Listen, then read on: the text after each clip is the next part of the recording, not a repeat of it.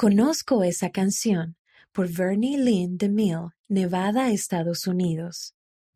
Me había olvidado del hermano Tingy, pero Dios se acordaba de él.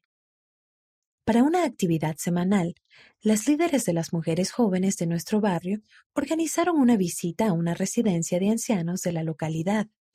Les cantaríamos villancicos de Navidad, regalaríamos sonrisas y regresaríamos a la iglesia para disfrutar de chocolate caliente y galletas. En realidad yo no quería entrar a la incomodidad de esos cuartos tipo hospital con sus olores antisépticos, su escasa decoración y sus sentimientos de tristeza. Confieso que estaba más interesada en el chocolate y la camaradería de mis amigas que en cantar a los ancianos. Llegamos y pasamos por una pequeña fila de luces navideñas hasta los cuartos. Mientras cantamos varios villancicos entrañables, algunos residentes tenían lágrimas en los ojos, otros intentaban cantar y, otros parecían indiferentes.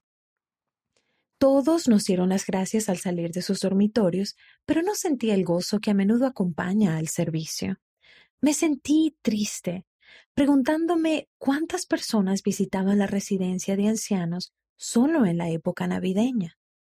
Ahora vamos a la habitación del hermano Tingy, dijo una de nuestras líderes. Tiene la enfermedad de Alzheimer, así que no recuerda mucho.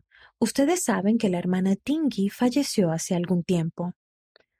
Una punzada de remordimiento me atravesó el corazón. Me había olvidado de los Tingy. El hermano Tingy y su dulce esposa habían sido los ángeles de cabello blanco de nuestra congregación. Recordé sus rostros sonrientes, la gentileza de la hermana Tingy y los saludos amigables del hermano Tingy.